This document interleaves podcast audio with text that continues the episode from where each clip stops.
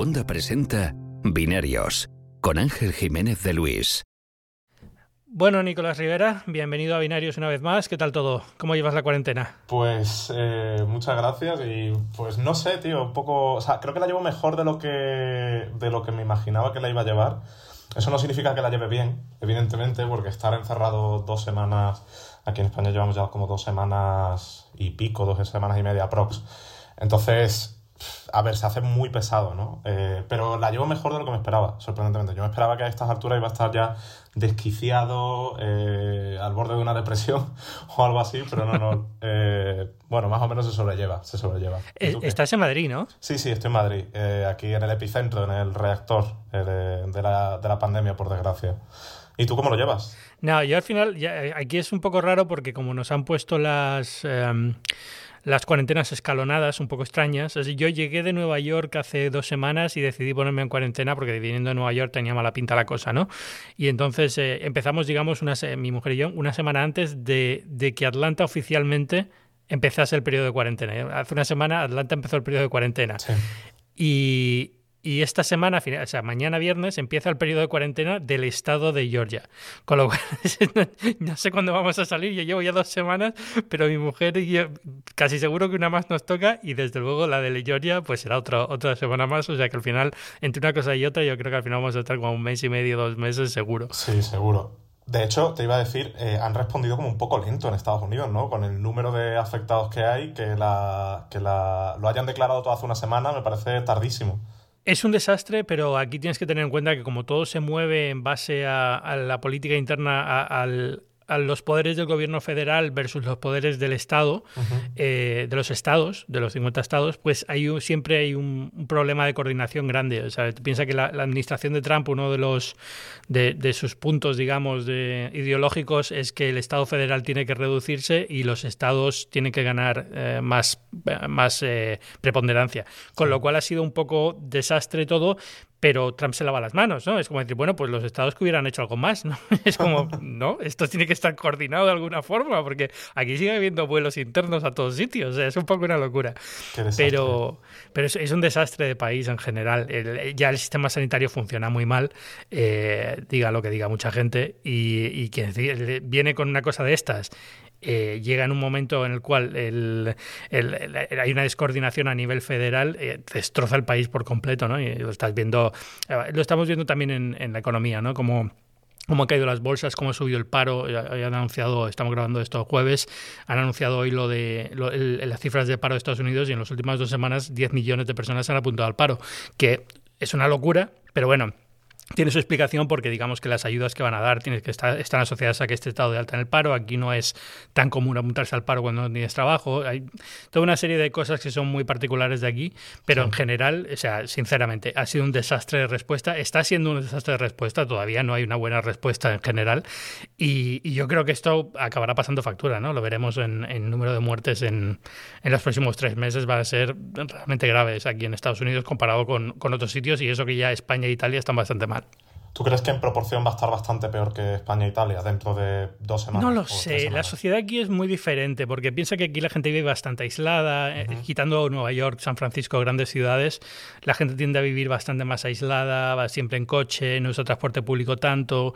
O sea, hay una serie de factores que han hecho que, Europa esté más dañada, que España e Italia concretamente estén más dañadas, sobre todo por cuánta eh, población mayor de edad, mayor de edad, no, perdón, anciana hay en, el país, ¿no? En, en Italia y, España tiene una pirámide poblacional que digamos que tiende mucho a ser población muy, muy adulta, muy mayor. Y, aquí en Estados Unidos eh, es más joven, no sé, va a ser un poco...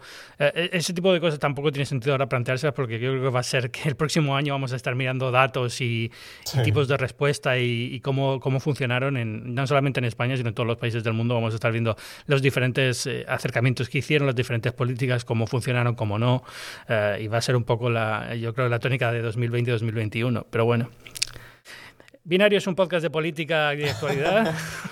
Sí, sí, comentamos la actualidad, eh, no solo tecnológica, sino de lo que, de lo que sea necesario. No, pero ¿sabes lo que me ha gustado de todo esto? Es que la, durante estos días, eh, al principio, en las primeras semanas no, y casi todo lo de tecnología se paró, pero de repente ha vuelto a coger un poco de ritmo y tenemos lanzamientos y tenemos productos y tenemos cosas que, de las que hablar que no tienen que ver necesariamente con pandemia. Entonces, eh, te quería traer aquí esta semana para hablar del Huawei P40 Pro y del P40, o, el P40 ya estaba, el P40 Lite es el que estaba ya, ¿no? Sí, exacto, el P40 Lite. Y ahora es el P40 Pro. Sí, P40 y P40 Pro y P40 Pro Plus, que bueno, menudo nombre. Bueno, yo creo que ya es entre los Plus Max y los... Sí, a estas alturas ya, que si Galaxy S20 Ultra 5G, que si iPhone 11 Por eso, Pro Max. Yo, creo que esa, ese, tren ya partió, o sea, ya sí, nada que hacer. Ya, ya, ya está vencido, o sea, ya da igual, ya cada uno hace lo que quiere y, y no pasa nada. Pero bueno, no por ello creo que dejen de ser eh, nombres un poco excesivos. Pero bueno, al fin y al cabo, si funciona y si la gente de marketing cree que es lo apropiado, será por algo. Bueno, cuéntame. Pues, ¿Qué te ha parecido el P40 Pro? Yo lo he estado probando, lo, tuve la oportunidad de probarlo antes un poco del lanzamiento. Eh, y a mí en términos generales me parece un producto eh, maravilloso, o sea, me parece un producto genial. Me parece la, la mayor prueba de que Huawei eh, está en el mercado premium, ¿no? hablo del P40 Pro, que es el que he tenido la oportunidad de probar. Eh, pero evidentemente tiene un problemón enorme, que es que por mucho que intenten solucionarlo, a corto plazo y diría que a medio plazo, mm, lo único que están proponiendo son parches. Eh, evidentemente estoy hablando de, la parte de, software, ¿no? La ausencia de Google Play eh, es un obstáculo enorme, pero enorme para, el P40 Pro. Y más teniendo en cuenta el precio, porque si, o sea, es un producto de 1000 euros eh, el P40 Pro. Eh, es un poquito más barato que el S20 Ultra, también un pelín más barato que el S20 Plus 5G, que sería con el que competiría realmente, y por supuesto más barato que el iPhone 11, pero aún así la diferencia es muy pequeña teniendo en cuenta el problema que tiene encima con el software. La App Gallery, yo no sé si tú has probado la App Gallery recientemente, Ángel. Aquí en Estados Unidos Huawei se prueba muy poquito porque aquí no llega. sí, sí, lo sé, pero digo, a ver si por casualidad a lo mejor has tenido oportunidad de probarlo o lo que sea. No, el año pasado sí probé el P30, pero este año no he podido probar el P40. Vale, pues la App Gallery, a ver, la cosa mejora en España. Yo el P40 Lite también tuve la oportunidad de probarlo y vi cosas y ahora me he metido con el P40 Pro y, veo pues aplicaciones que no veía en aquel momento, aplicaciones populares, desde medios como Expansión, El Mundo y tal, a, yo qué sé, bancos como Evo Banco y tal, que ya empiezan a tener aplicaciones ahí, ¿no? Eh, entonces, esa parte es positiva. La tienda está mejorando y, cada vez hay más aplicaciones, sobre todo de desarrolladores que son más europeos los americanos son los que te das cuenta de que no aparecen por ahí. No está Twitter, no está eh, Instagram, no está WhatsApp, no está Facebook, no está... Las aplicaciones de Google, evidentemente, tampoco lo están. Entonces, eh, y el problema es que en Europa dependemos mucho de esas plataformas, de esas plataformas americanas. Entonces es un problema bastante grande. Creo que Huawei está llevando el camino correcto porque, de nuevo, la tienda evoluciona pero está en una situación todavía súper prematura y, todavía queda mucho camino por recorrer para que realmente la App Gallery eh, sea una alternativa real a Google Play. O sea, queda muchísimo camino. No sé si lo llegará a ser realmente, es que es muy complicado. Eh, piensa también que ya no es solamente la disponibilidad de la aplicación, sino eh, que asociado a Google Play hay muchísimas APIs que si no están, están intentando, digamos, hacerlos paralelos, pero, pero no puedes llegar a unas aplicaciones muy complejas sin esas APIs y entonces te quedas con aplicaciones que suelen ser pues eh, envoltorios de la web, básicamente. y es, es, un poco lo que llena todo eso. Juegos y tal, que van un poco independientes, pero ya está. Entonces es, muy difícil, es, eh, complicado y, eh, la verdad es que me da pena porque en cierta forma yo creo que sería bueno que hubiera que que digamos que permitiera que hubiese más aplicación, más tiendas de aplicaciones, ¿no? Siempre estamos pidiendo eso, que no, que no sean tiendas de aplicaciones dominadas por los dueños de las plataformas como Apple y Google, pero al mismo tiempo cuando ocurre nos damos cuenta de que no, no tienen la calidad y no es la experiencia que, necesita el usuario, sino casi la contraria, ¿no? acaba siendo más un, detrimento que otra cosa.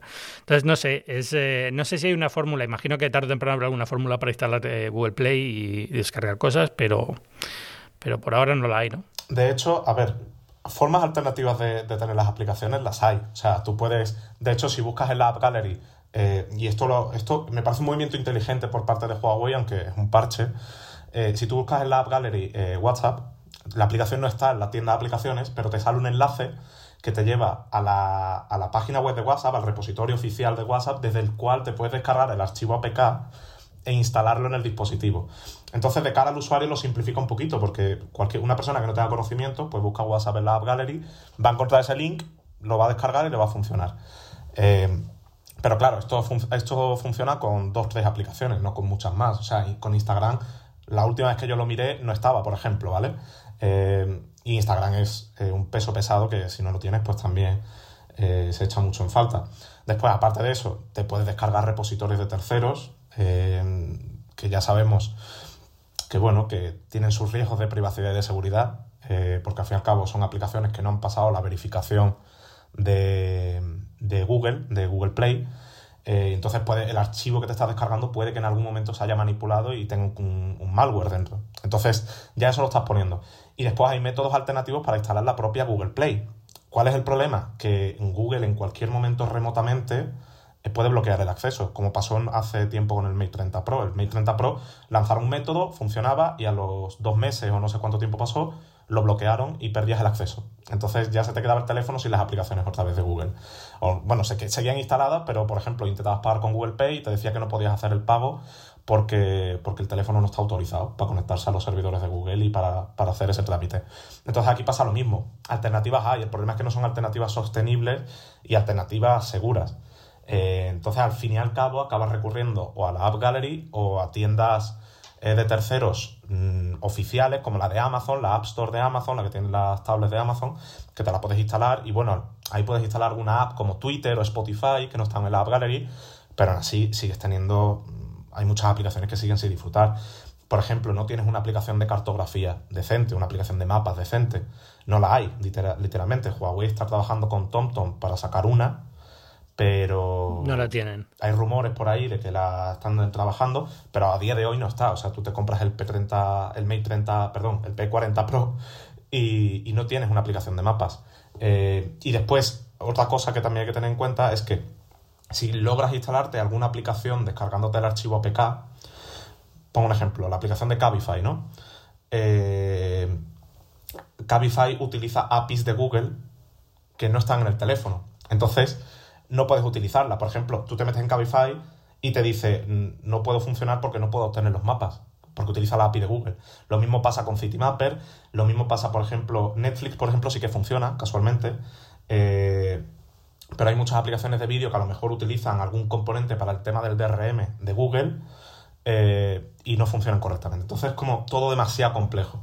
Y si lo lanzas como un teléfono para entusiastas y tal, pues dices, bueno, el, entusiasta o el experto pues, puede llegar a sobreponerse a este tipo de cosas. pero es que al final, el, entusiasta y expertos hay tienen muchísimos teléfonos para elegir que también le ofrecen eso. Sí, sí, sí. Y, y entonces aquí la cuestión es, ¿qué ofrece el P40 Pro que pueda compensar el hecho de no tener acceso a la tienda. Y no veo nada, es decir, no sé, ahora me cuentas qué tal las cámaras, pero, pero no veo nada que digas, bueno, pues mira, me trago esto de, la tienda porque a cambio tengo un terminal que puedo tocar de mil maneras diferentes, pero no lo veo, o sea, estamos en una, situación en la que hay muchísimos terminales de gama alta que son muy buenos, con buenas cámaras, con lo cual, ¿qué, qué aportan realmente? Eso es, ese, ese es el problema que tiene, porque una forma de diferenciarse podría ser el precio, ¿no? Un hardware a la altura de un S20 o de un iPhone por, qué sé yo, 600, 700 euros. Bueno, pues ya te lo empiezas a plantear, ¿no?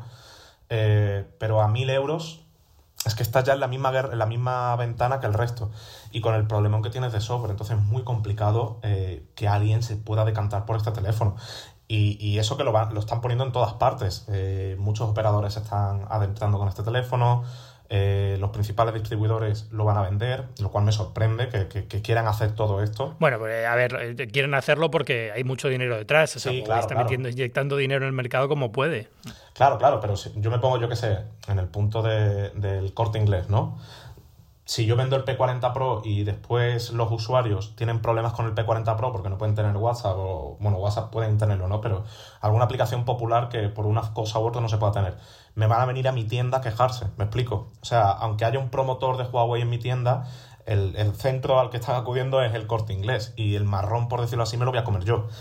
Entonces, o sea, no deja de ser un poco complicado, pero bueno, supongo que si están asumiendo esos riesgos el corte inglés y otros distribuidores es por algo habrá dinero por detrás o Huawei habrá, les habrá propuesto una solución válida o lo que sea.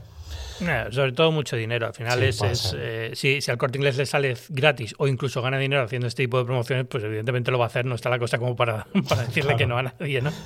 Ah, pero, pero es lo que dices. A ver, el problema ya, lo que tú dices al final es, mira, el usuario medio a lo mejor con WhatsApp está contento, pero en cuanto se dé cuenta que no puede utilizarlo con GPS para ir en el coche, con el Waze o con que sea, ahí es donde realmente hay un golpe fuerte, yo creo, de, cara al, usuario medio. Ya no te digo el experto o el, o el tal, sino el medio. Entonces, eh, da pena. Pero cuéntame las cámaras, ¿qué tal están? Pues las cámaras, eh, súper bien. Eh, a ver, esto es como todo. El, tema de la cámara, de las cámaras, y tú lo sabes perfectamente, eh, cada día es más complejo y cada día es más difícil decir esta cámara es la mejor de todas, porque depende. O sea, las cámaras ya no son únicamente un sensor y un objetivo. Hay miles de algoritmos influyendo. que en algunas situaciones puede que respondan mejor, en otras situaciones puede que respondan un poquito peor. Entonces es como muy complicado. En términos generales, la cámara del P40 Pro yo creo que está en la misma ventana que los de arriba, ¿no? O sea, ahí no hay ninguna duda.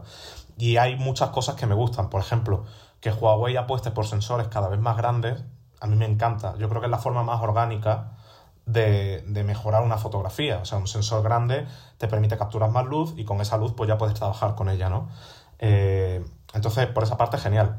Después, hay muchos cambios interesantes. Por ejemplo, el tema del teleobjetivo ahora tiene mejor estabilización. Hay veces que hace cosas raras, pero tiene mejor estabilización, entonces te permite encuadrar mejor cuando tienes zoom de largo alcance. Eh, y una cosa que me ha encantado también del P40 Pro y que menos mal que lo han hecho, es el tema del color. los Huawei, al igual que los Samsung, tendían mucho a sobresaturar, a meter más contraste de lo normal.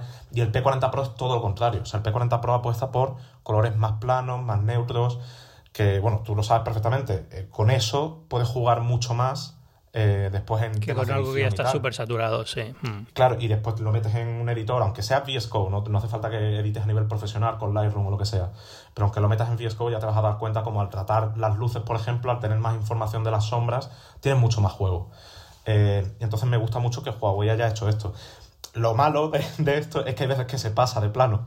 Hay veces que la fotografía, algunas situaciones en las que queda más... Eh,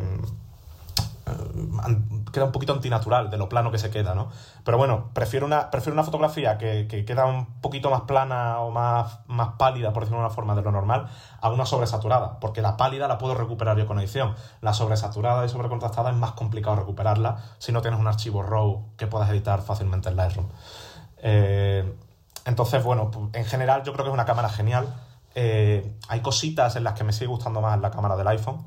Eh, tonos de piel, eh, cómo aplica el, desenfoque del modo retrato, no en cómo recorta, porque evidentemente el P40 tiene el, sensor TOF que, mide con más precisión los contornos. Entonces ahí sí que cuando hay una situación complicada, lo típico, ¿no? El espacio entre el brazo y lo que es el cuerpo, que hay veces que el iPhone se le olvida, al P40 Pro no se le olvida lo, detecta ¿no? y te desenfoca. Pero lo que es el tipo de desenfoque, eh, cómo deforma los contornos del fondo, el, iPhone me parece que lo sigue haciendo un poquito mejor y los tonos de piel. También los tonos de piel es cierto, matiza aquí, que depende mucho de, los rasgos, ¿no?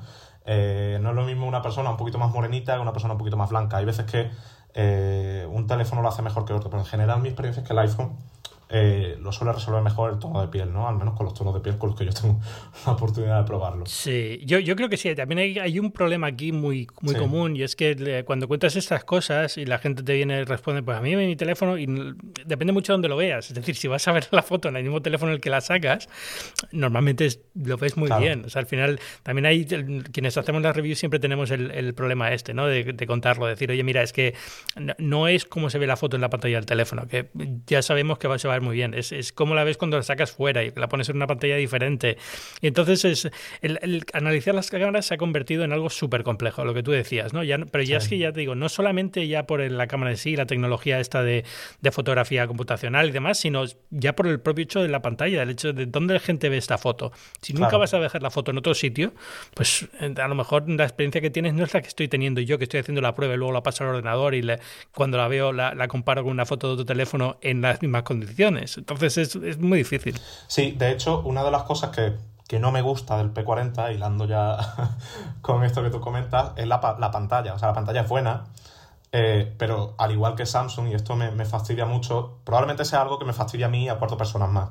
Me fastidia mucho el modo de calibración que trae por defecto.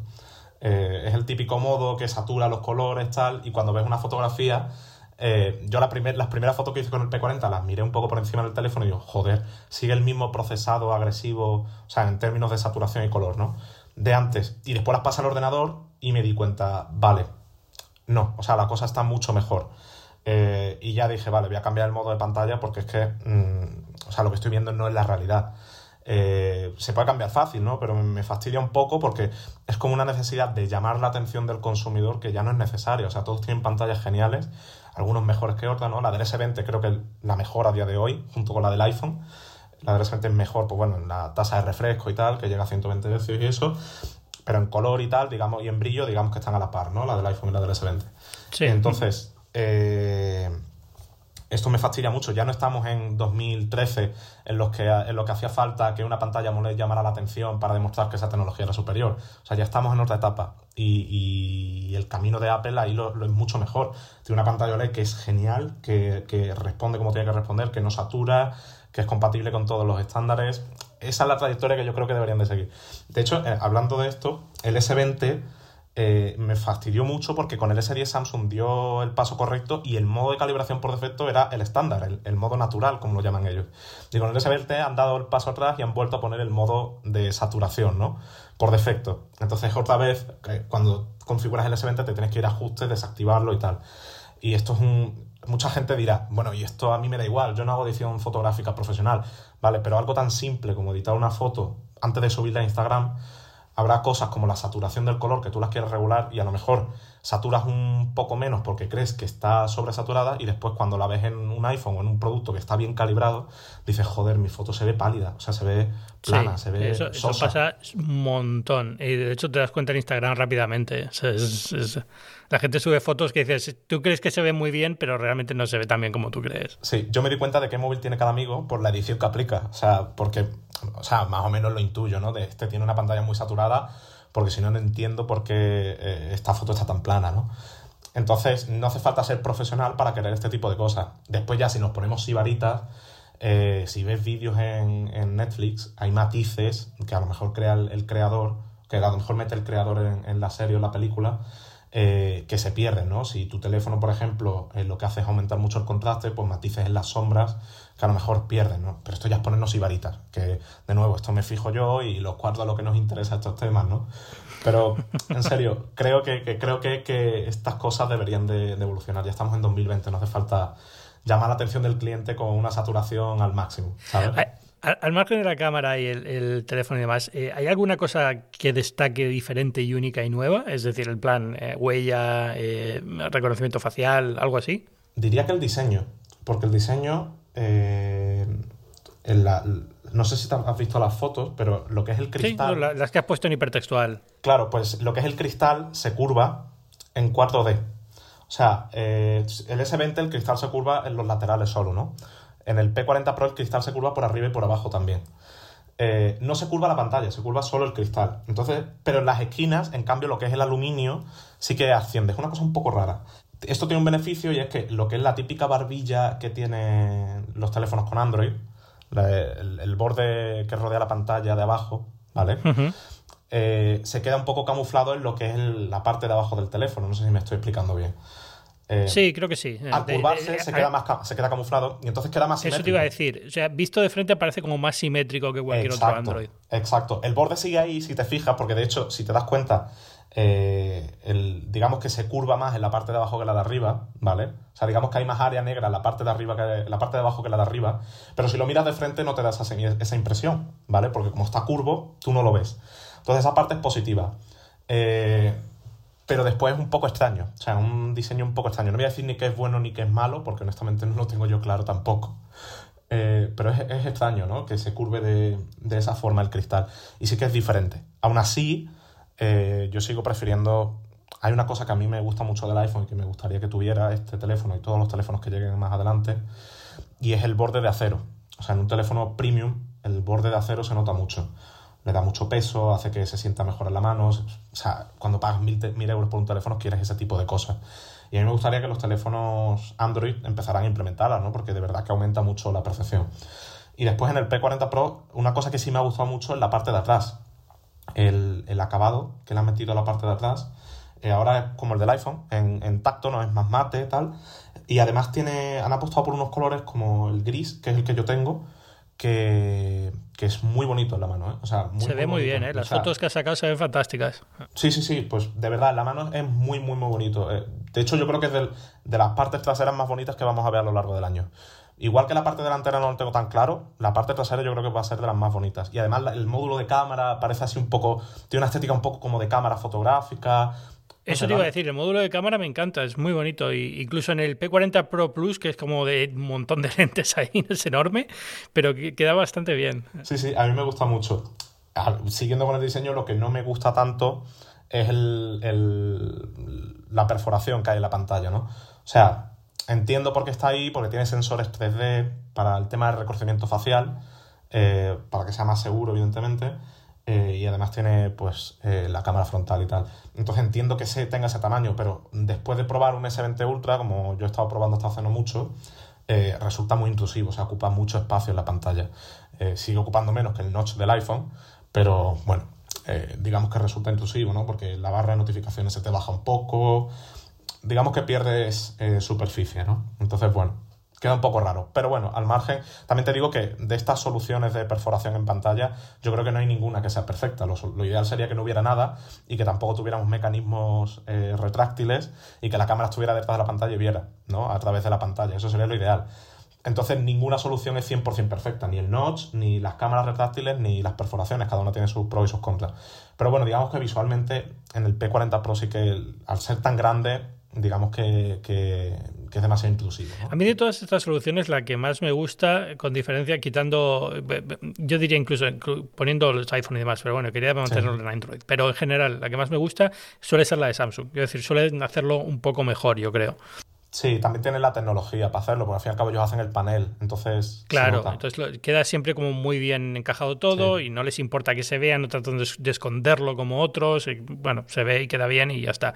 Eh, pero, pero lo que tú dices, al final todas son un poco, hasta que no tengamos la tecnología para que vaya detrás de la pantalla y no la veas, todas van a ser un poco feas. Sí, sí, va a seguir siendo así. Eh, pero bueno, eh, al fin y al cabo yo creo que tarde o temprano llegará y por fin podemos tener eso teléfonos no con pantalla, con todo pantalla y sin problemas que, llevamos tiempo pidiendo. Eh, y por lo demás, pues no sé, es un equipo guay, o sea, un teléfono muy bueno, es un teléfono con una batería muy buena, el chip eh, que tiene dentro no es el más avanzado, el, el A13 de Apple y el, el, 865 de Qualcomm está un poquito por delante en rendimiento, pero bueno, a estas alturas la mayoría de la gente, yo creo que con el rendimiento del Kirin que tiene este teléfono pues va sobrada, ¿no? O sea, yo creo que hay muy poca gente que exprime al 100% el teléfono. Después la pantalla tampoco es la más avanzada, pero cuando la activas el modo de calibración natural ofrece un rendimiento bueno. Eh, sí es cierto que en tasa de refresco, pues bueno, le gana el, el S20 Ultra. en calibración de color, probablemente el iPhone y el S20 estén un poquito por delante. Eh, en brillo sí que le gana el iPhone y el S20 también. Pero bueno, sigue siendo una pantalla que digamos está a una altura, ¿no? O sea, no, no, no es algo que, digamos que tiene un nivel suficiente para la gama en la que está. Y, y después yo, volviendo una, brevemente a la cámara, una cosa que sí que echo de menos, el Zoom 5X es maravilloso, pero yo echo de menos un Zoom, un 2X, un 3X, como sí que tiene el Pro Plus. Eh, ya, eh, o sea, eh, explica un poco el, en qué se diferencia, cómo son las, las cámaras del, Pro, del P40 Pro Plus, porque no tengo muy claro cuáles son los rangos que tienen. Las cámaras son exactamente iguales, las, las cuatro que tiene el P40 Pro las tiene el Pro Plus, la única diferencia es que el Plus tiene además una cámara, bueno, perdón, las tres cámaras principales, sensor principal, gran angular y tal, son las mismas, pero el Pro Plus tiene un teleobjetivo de 10 aumentos ópticos, lo cual es Está genial, evidentemente. Y además tiene una quinta cámara que tiene tres aumentos. Entonces, esto te da más versatilidad, porque el 5X está genial para llegar a objetos lejanos, pero hay veces que no quieres llegar tan lejos, hay veces que simplemente necesitas un 2X o un 3X. O sea, yo un retrato, por ejemplo, no lo quiero disparar con un 5X, lo quiero disparar con un 2X o como mucho con un 3X. Y no solo por la distancia, sino también por la forma en la que se comprime la cara y por cómo se comprime la perspectiva, ¿no? Cómo se deforma tú sabes perfectamente que un 50 milímetros, un 80 milímetros, eh, producen un resultado mejor que un 5X a lo mejor, ¿no? Pero 5X además te tienes que alejar muchísimo para, para encuadrar en condiciones. Entonces yo por esa parte prefiero tener un 2X o un 3X, eh, además del 5X, ¿no? Y después el 10X pues, del, del P40 Pro, eh, pues bueno, es puramente óptico, no es un 10X como el del S20 que combina eh, parte óptica y parte digital, eh, por lo tanto la calidad debería ser mejor. Habrá que ver eh, cómo le afecta el tema de la apertura y tal, porque claro, a más, a más zoom la apertura es más pequeña, entonces capta menos luz y tal. Pero bueno, lo que es zoom puro es mejor que el del S20 porque es 100% puro. Tiene un prisma, un sistema de prismas bastante complejo. Dentro de la presentación lo mostraron y era como 200 prismas ahí reflejando la luz unos con otros.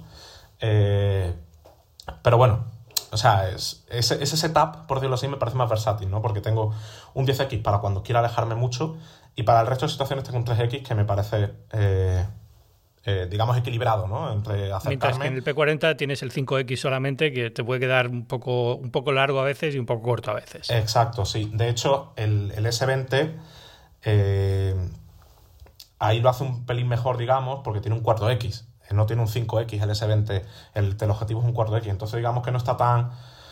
Después lo compensa con los 108 megapíxeles que tiene, perdón, con los 64 megapíxeles que tiene el teleobjetivo, entonces digamos que ahí lo compensa, pero digamos que para el día a día yo creo que la mayoría de gente prefiere tener un 2X o un 3X a un 5X. A lo mejor cuando te vas de viaje y estás, qué sé yo, en, en, Nueva York, en Roma o lo que sea, y quieres hacer fotografías a edificios muy lejanos, pues ahí sí que agradeces tener el 5X.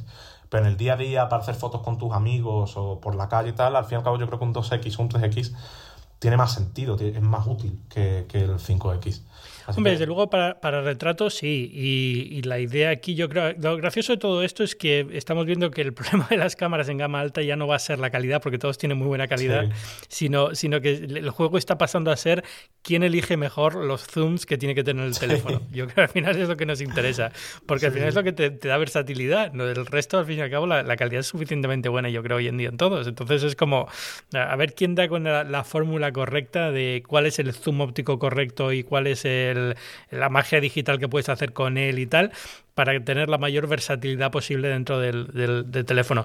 Eh, eh, yo creo que Samsung ahí eh, hicieron mal lo de intentar vender el 100X y, en general vender el 30X en, el, en los S20, pero, pero cuando te vas a 10X y cosas así se ven súper bien, están bastante bien esos, esos Incluso el 30X, el 30X en el S20 Ultra. Sí, en, el, Ultra el 30 da, bien también. Pero eh, en general la cámara, yo después de estos meses que han pasado y tal, y estoy viendo fotos todo el día de gente sacándolos con el S20, vuelve a ser como eh, bien, pero, o sea, tiene ese punto de hay algo que no acaba de encajar eh, en, el tratamiento de la imagen, del ruido, del color y tal, eh, pero, pero, en general es un buen teléfono y una buena cámara. Y este, el, P40 Pro, lo estoy viendo y no sé, esa, es que también es, difícil porque ni los he probado yo, ni sé muy bien cómo se están haciendo las pruebas y luego aparte es que aquí no voy a poder probar nunca, con lo cual es como, bueno, me da igual, o sea, que fin y al cabo.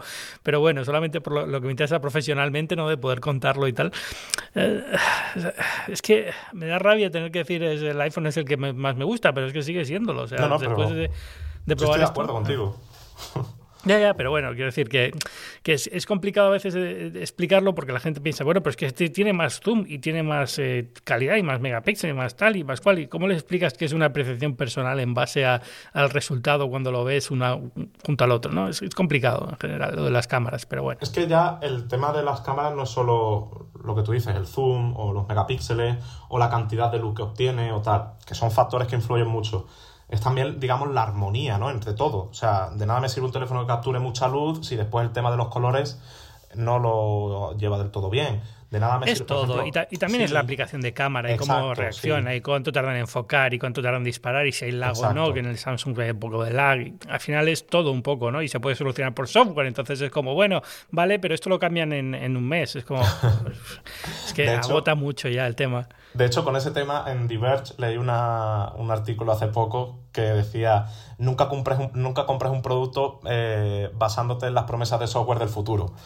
Lleva toda la razón del, del mundo. Hay veces que se cumplen, pero hay muchas otras que no. Entonces, comprarte un producto pensando en que dentro de dos meses van a arreglar el problema que están diciendo que tiene ahora, no es una decisión sabia, porque igual no lo arreglan, o igual lo arreglan a medias y el rendimiento sigue siendo inferior a lo que tú quieres. Y ahí yo estoy de acuerdo. Y con la cámara pasa mucho. Muchas veces, eh, sobre todo a nosotros, ¿no? Hay muchas veces que nos dan teléfonos un poco antes del lanzamiento y nos dicen, el software no es final, no es final. Y tienes que advertirlo en la reseña, ¿no? De decir, el software a lo mejor no es 100% final. Y después, dos meses después, lo vuelves a probar y dices, bueno, ¿qué ha cambiado? Ha cambiado un 1%. O sea, sigue, la, conclusión general sigue siendo la misma. Entonces, eh, pues bueno, es una situación un poco un poco complicada, ¿no? De analizar cada día más las cámaras. Eh, a ver, bueno, quitando Huawei P40 Pro, que ya era la, razón principal para traerte esta semana, pero había un par de cosillas más que, me gustaría que me hablases. La, primera es el shock de precio que hemos tenido con Xiaomi. Joder. Con el... Joder, mil euros. No, del amor hermoso. A ver. Bueno, mil euros en el más... Eh, sí, el Pro. Eh, arranca en 700 el normal, ¿no? Sí, algo, no recuerdo la cifra exacta, pero sí, era en esa ventana y el Pro sí que son 1000 euros. O sea que. A ver. Para un Xiaomi. Sí, es que, es que Xiaomi aquí tiene dos problemas con subiendo tanto el precio. Uno es que cuando tú te implantas ya la ventana de los 1000 euros, eh, ya la persona que se gasta 1000 euros le da igual gastarse 1000 o gastarse 1200. O sea, porque la persona que se gasta ya 1000 euros en un teléfono es una persona con cierto poder adquisitivo que está buscando lo mejor de lo mejor. Entonces digamos que ya no es tanto como en, la franja de los 600 para abajo, ¿no? que una diferencia de 100 euros o de 50 euros puede marcarte la diferencia de que tu producto se venda más o menos. Aquí ya la gente que se gasta 1000 le da igual gastarse 1100 en el S20, ¿no? Entonces, aunque los 1.000 euros... Bueno, déjame hacer un inciso aquí. Estamos hablando del Mi 10, ¿vale? Para los que estén un poco perdidos, ¿de qué están hablando? El Mi 10 que se ha presentado esta semana también, o ha anunciado esta semana también, y que tiene un precio de eso. El Mi 10 Pro tiene un precio de, de 1.000 euros. Sí. Entonces, a lo que iba, que... Entonces, cuando ya te metes en la ventana a los 1.000 euros, eh, a la gente le da igual pagar 1.000 o pagar 1.100 por el S20. Entonces ya tienes que, eh, digamos, ofrecer una calidad equiparable a la del S20 de 1000 euros, a la del Huawei de 1000 euros y a la de todos los equipos que se posicionen en esa ventana de precios, ¿no? ¿Cuál es el tema? Que Huawei hasta ahora su seña de identidad era eh, muy buena calidad a un precio muy bajo. Eh, pero no tengo yo tan claro que esa, digamos, la calidad de su producto eh, esté a la altura de los mejores en todos los aspectos, porque además las diferencias ya en la gama alta las diferencias son detalles, o sea, no, son grandes. O sea, entre un S20 y un P40 o un iPhone, te gustará uno más, te gustará otro menos, pero no vas a hacer fotografías muchísimo mejores con otro, ni fotografías muchísimo peores con otro. La experiencia es muy buena en todos, y ya son matices, eh, ¿no? Lo buen fotógrafo que seas es lo que ya está marcando la diferencia. ¿eh? No, te esperes que un teléfono u otro te vaya a cambiar eso, sí. Exacto, entonces, eh, Xiaomi tiene que cumplir muchos de esos detalles que al fin y al cabo son los que acaban subiendo el precio. Detalles como la calibración de una pantalla, que sea más precisa o menos precisa, que la cámara eh, trate mejor o peor la piel, que, cuando hagas zoom tenga más o menos ruidos, más, más o menos ruido. Entonces son cosas que, digamos, Xiaomi tiene que perfeccionar, que hasta ahora no pasaba nada si no estaban perfeccionadas, porque su producto costaba 400, 500 euros menos que los productos de alta gama, pero si ya estás en la misma ventana tienes que estar a la misma altura, o por encima. Y ahí habrá que ver, yo no he tenido oportunidad de probar el Mi 10 Pro, ni tampoco el Mi 10, entonces no sé eh, por dónde acabará la historia, pero habrá que prestar mucha atención a eso, ¿no? Que en pantalla, en cámara, en los factores que más marcan la diferencia, porque el procesador de 500 para arriba tiene todo el mismo procesador. En esos factores habrá que ver eh, si está a la altura de los mejores, básicamente. Y después tiene otro factor Xiaomi, eh, y es el tema de imagen de marca la gente concibe Xiaomi como una marca maravillosa porque ofrece productos muy buenos por un precio muy bajo. Eh, y en gama alta la gente solo parece que solo concibe Samsung y Apple. Eh, cada vez conciben más Huawei, eh, cada vez la gente se aventura más a comprarse un PX, PX Pro, P20 Pro, P30 Pro, P40 Pro, pero es una trayectoria que les ha costado años, en parte porque su producto tenía que equiparar a la competencia, ¿no? Y, y han tardado un tiempo en hacerlo. Eh, entonces, Xiaomi tiene que hacer ese mismo recorrido de construir una imagen de marca en torno a precios altos que cumplen con las expectativas de, esa ventana de precios y que de verdad son capaces de competir con un iPhone o con tal. Entonces, es complicado, ¿eh? Yo no lo veo, yo no sé si la estrategia les va a funcionar o no. Hay que decir que creo que nadie lo ha probado todavía, ¿no? Solamente lo anunciaron. Eh, bueno, hay algunas primeras impresiones por ahí y tal, y... pero vamos, las reviews no tardan en salir. O sea que veremos, ya empezaremos ahí a ver pues cómo se comporta la cámara, la pantalla, etcétera. Yo creo que ahí el problema va a estar en, lo que dices. Es que no es una cuestión de que merezca o no la pena los mil euros, es que la gente no asocia pagar mil euros a un Xiaomi, entonces da igual. O sea, pueden hacer el mejor teléfono del mundo, pero, pero al final da un poco igual.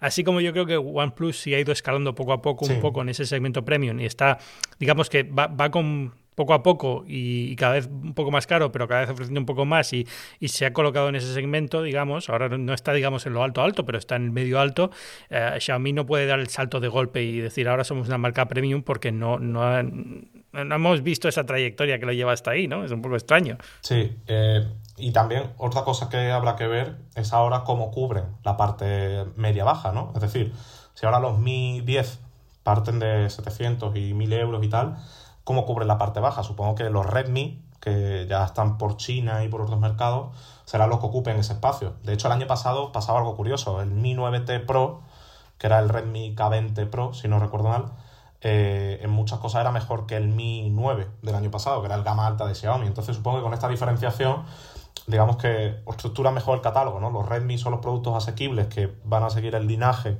que hasta ahora tenía Xiaomi y Xiaomi va a ir a, digamos, a, productos más, más, altos. Entonces, a nivel de ventas igual no le afecta tanto porque van a seguir teniendo soluciones muy buenas a precios contenidos, o eso intuyo yo, después veremos si finalmente ocurre. Pero sí que a lo mejor mm, la gama alta eh, no vende tanto como, como esperaban, aunque bueno, insisto, todo esto son suposiciones, porque habrá que ver después si el producto cumple o no, ¿no? Y si la gente realmente lo recibe. Pero mi percepción es esa, que eh, tiene un camino complicado yendo por ese recorrido bueno, vamos a empezar por el, por el hecho de que cualquier teléfono que se lance en estos meses tampoco que vayamos a ver una, respuesta en el mercado enorme, porque es que evidentemente no vas a salir a la calle a ver cuánta gente lo tiene. Eso es cierto, eso es cierto. O sea, es que ni, ni lo vas a ver, ni, ni vas a tener... Ni creo que la gente esté muy eh, ansiosa por comprar teléfonos nuevos. Bueno, si la economía se viene un poquito abajo, la gente yo creo que va a ser más cauta ¿no? con la compra de teléfonos. Puede ser, puede ser. Eh, al final el teléfono es un bien de primera necesidad, te guste o no. Es decir, al final acaba siendo una, una compra fácil de justificar en muchos casos, ¿no? pero más que otras. Pero, pero en general es, eh, la situación se ha vuelto muy compleja. Apple lanzó la semana pasada productos y es como mm, ¿qué, ¿qué, recepción han tenido? Pues es que no sabemos, porque nadie, nadie puede ir a las tiendas a ver qué, qué feeling da la gente, cuánta gente sale con el producto a la calle. Muchos de los analistas que hacen ese tipo de estudios no pueden hacerlos. Entonces, como no sabemos, ahora se supone que van a lanzar el iPhone 9 ahora. Sí tampoco tengo yo muy claro cómo vamos a ver. Es decir, cuando presente el resultado veremos, ¿no? Pero en general es, es un poco una situación un poco extraña en ese sentido. No podemos Piensa que mucho de esto también es eh, el, cuánto ves el teléfono por la calle, ¿no? Cuánta gente lo tiene. Y evidentemente no estamos para salir a un paseo para verlo, con lo cual... No, ni tiene pinta de que a corto plazo podamos, o sea que... Ya, bueno, sí, hombre, yo creo que sí, tampoco. Me deprimas aquí la audiencia. A ver, en España Ahora mismo el estado de emergencia se ha ampliado hasta el 9 de abril o... Sí, por ahí, el 9-10. No recuerdo el día exacto, pero sí, por ahí aproximadamente. Pero... ¿Cuándo es Semana Santa? Pues justo esos días. O sea, justo por ahí por ahí empezaba, porque de hecho yo tenía vacaciones y evidentemente las he cancelado porque no, no tiene sentido. claro, yo pensaba irme a Sevilla, a mi tierra, y imposible. O sea, no, no puedo moverme de Madrid, así que pues nada, las he tenido que cancelar. Pero bueno. No sé, con un poco de suerte hacia el 9 de abril empezará a aligerarse un poco la cosa. Ya la, la sensación que tenemos aquí en Estados Unidos, y no sé si en España también está pasando, es que esta idea de la mascarilla no es necesaria está empezando a cambiar un poco y, probablemente lo que hagan aquí será, bueno, cuando pase el periodo de cuarentena, cuando quiera que sea, aquí están hablando de finales de abril, eh, pues decir, se puede volver a salir a la calle y hacer vida normal, pero con mascarilla, con lo cual es bueno, pues ah, por lo menos ya empiezas a, por lo menos salir a la calle más, que puedas salir a la calle más a menudo. O sea, aunque eso, es que en España han sido especialmente restrictivos, porque creo que no puedes salir ni a hacer ejercicio, ¿no? No, no, nada, nada. O sea, solo puede salir la gente, o sea, mm, al margen de la gente que trabaja en servicios esenciales, por decirlo así, no puedes salir de tu casa solo para, solo para comprar para comprar y para, pasear al perro, si tienes que ver un perro o, alguna mascota. Si no, nada, no puedes salir para... Bueno, a ver, si tienes que ir a una farmacia a comprar medicamentos también, ¿no? Cosas, pero son cosas como súper básicas. Realmente, realmente serias o ir a cuidar a alguien, sí, sí. Exacto. pero, pero vamos, que aquí en Estados Unidos se lo están tomando, o sea, es una, es una cuarentena más light, porque aquí lo que sí dejan es salir a hacer ejercicio, eh, a dar un paseo, siempre y cuando respetes distancias de seguridad y no, no estés cerca de otras personas, no ni sea una reunión social, eh, puedes salir, pero, pero ya está, ¿no? Entonces es, eh, bueno, por lo que se lleva un poco mejor en el sentido de que puedes salir de casa a tomar un poco el aire, ¿no? Sí, claro. Pero aquí, aquí no, no, sé yo. De todas formas, la salida de la cuarentena yo creo que será escalonada, no creo que digan de repente. Sí, por eso digo que, por eso digo que probablemente el primero sea un poco más de bueno, ya se puede salir de vez en cuando a la calle para dar un paseo o lo que sea, pero todavía estar en casa vestido y, poco a poco ir liberando un poco más. Eh, desde luego, eh, muchísimos restaurantes y bares van a tener que cerrar, evidentemente, eh, pero hasta que no podamos volver a una situación de normalidad de bueno, voy a quedar con los amigos o tomar algo en un bar, la sensación va a ser que seguimos como medio en cuarentena. Sí, y más nosotros en España, que somos como muy de salir, por eso, es estar en la calle y tal. O sea, lo vamos a notar muchísimo. Pero bueno, en fin, oye, pues muchísimas gracias por venir esta semana Binarios. No sé si te queda algo por contar o querías hablar de alguna otra noticia. Yo en principio no tengo nada, porque no, poco, tengo el, One, 8 Plus, el, el, OnePlus 8 que ha salido por ahí alguna cosilla. Sí. Y, lo de Zoom, que es un desastre de seguridad, pero a estas alturas, ¿qué más da? sí, lo de Zoom. Es que lo de Zoom tampoco sorprende, porque lo de Zoom hace seis meses, yo recuerdo seis meses, no sé si fue tanto, pero bueno, el jaleo que hubo con la versión para Mac, que Apple tuvo que sacar una actualización. O sea, es una aplicación que. que Siempre es una aplicación bastante chapucera Sí, que ya arrastra. Lo que pasa es que ahora lo está utilizando 200 millones de personas, es porque lo ha dicho hoy el CEO, eh, que han pasado de 10 millones en diciembre a 200 en marzo. Eh, entonces, pues claro, han empezado a salir fallos y problemas de privacidad por todos lados. Pero bueno, se han, comprometido a Yo creo que es una, es una, startup que de repente se ha encontrado con un mercado que no sabía que tenía, ¿no? Dios mío. Y no era malo, es decir, ya alguna vez he usado Zoom para, para reuniones y bueno, tiene la, facilidad que tiene, que muchas veces Skype es como la, interfaz es rara, no sé qué, y ellos lo han hecho muy bien en ese sentido. Pero claro, el problema es que de repente te usen 200 millones de usuarios, pues eh, todas las cosas malas salen más rápido, ¿no? Y todos los problemas se ven más, Sí, sí. Y después, al margen de eso, pues nada, el iPhone que a ver si llega y el OnePlus 8 que, que, también tiene una pinta muy, muy, muy buena, sobre todo el Pro. Pero a ver qué tal el precio, que yo creo que es la clave siempre con el OnePlus, ¿no? El, el precio y la cámara, siempre es la pregunta clave. No, si Xiaomi se ha ido a los 1000, pues... ¿Qué quieres que te diga? Tiene toda la pinta que OnePlus 8 Pro también. Hombre, a los 1000, 1000 igual no. Se rumorea de que va a tener una pantalla, por ejemplo, mm, buenísima y que y además tiene 5G, que la factura de Qualcomm hay que pagarla, porque se dice por ahí que el, que el chip de este año al tener un modem externo es más caro que el del año pasado. Claro, es, es, el, 5G es una, al final es una tontería. Es decir, al final vamos a dejarnos de tonterías, más allá del que nosotros desde dentro del, del mundillo este de la tecnología intentamos siempre ser muy optimistas en cuanto a lo que viene tardará todavía un par de años en estar aquí, digamos, bien implementado. Entonces, todas estas soluciones ahora no hay que verlas como una cosa que rompe el teléfono si no lo tienes. Es como un poco absurdo. Y porque si no te ocurren estas cosas, que para tener un teléfono compatible con 5G tienes que gastarte una pasta ah, como fabricante, al margen de luego lo que le cobres al consumidor, pero en general te, cuesta muchísimo más crear este producto y es mucho más complejo crear un teléfono con 5G ahora que crear uno que no lo tenga. Entonces, bueno, es, como... lo entiendo, estamos justo en ese año que es raro si no lo tienes, por así decirlo. El año pasado era raro tenerlo y este año es raro si no lo tienes, pero bueno, todavía no es como tienes que tenerlo.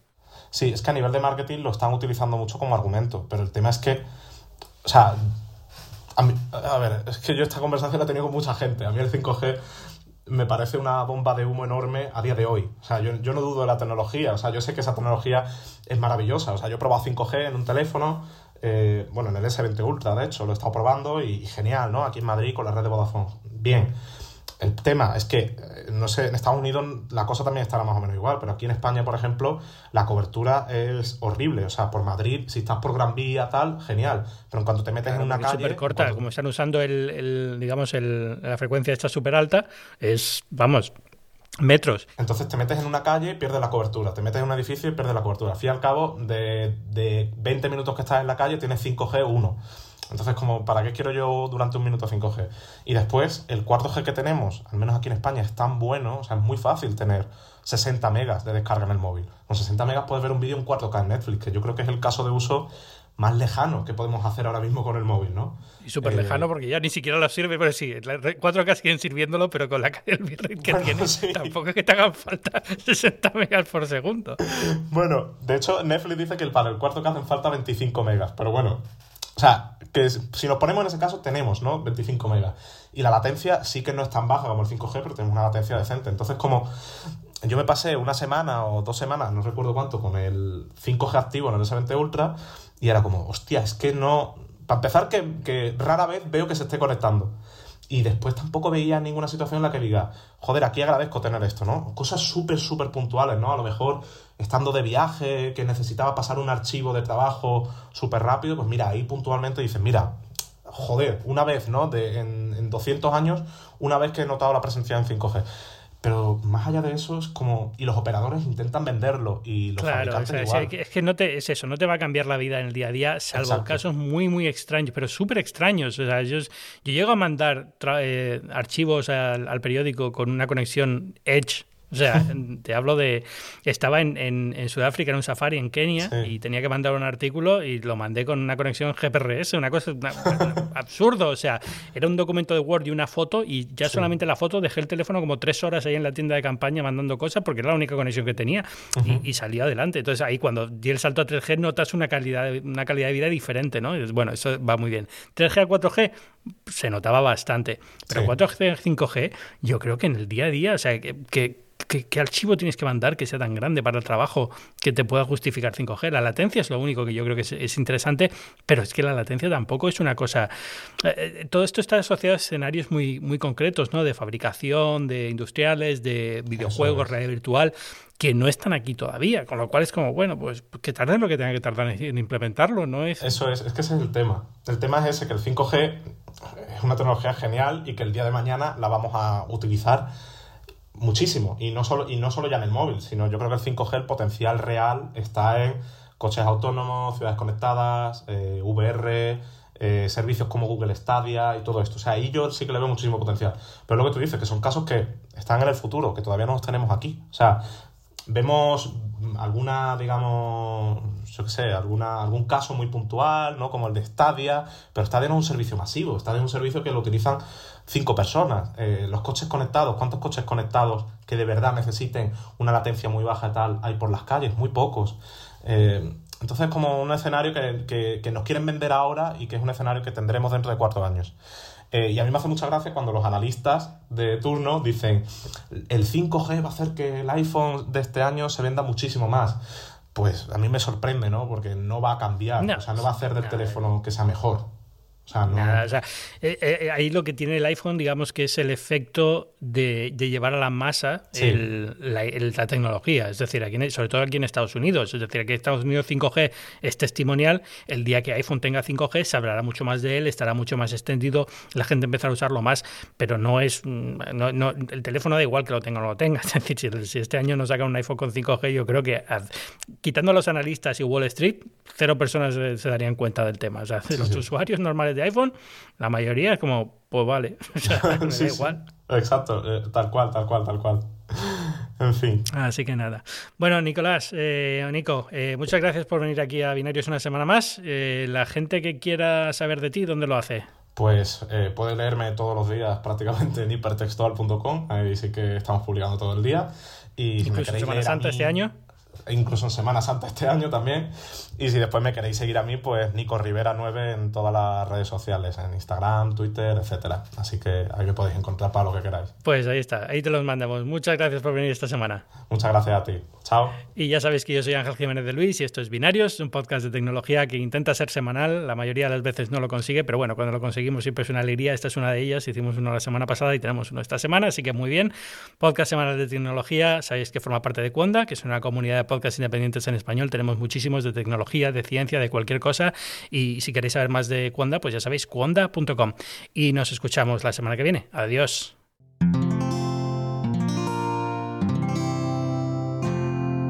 Puedes escuchar más capítulos de este podcast y de todos los que pertenecen a la comunidad Cuonda en cuonda.com.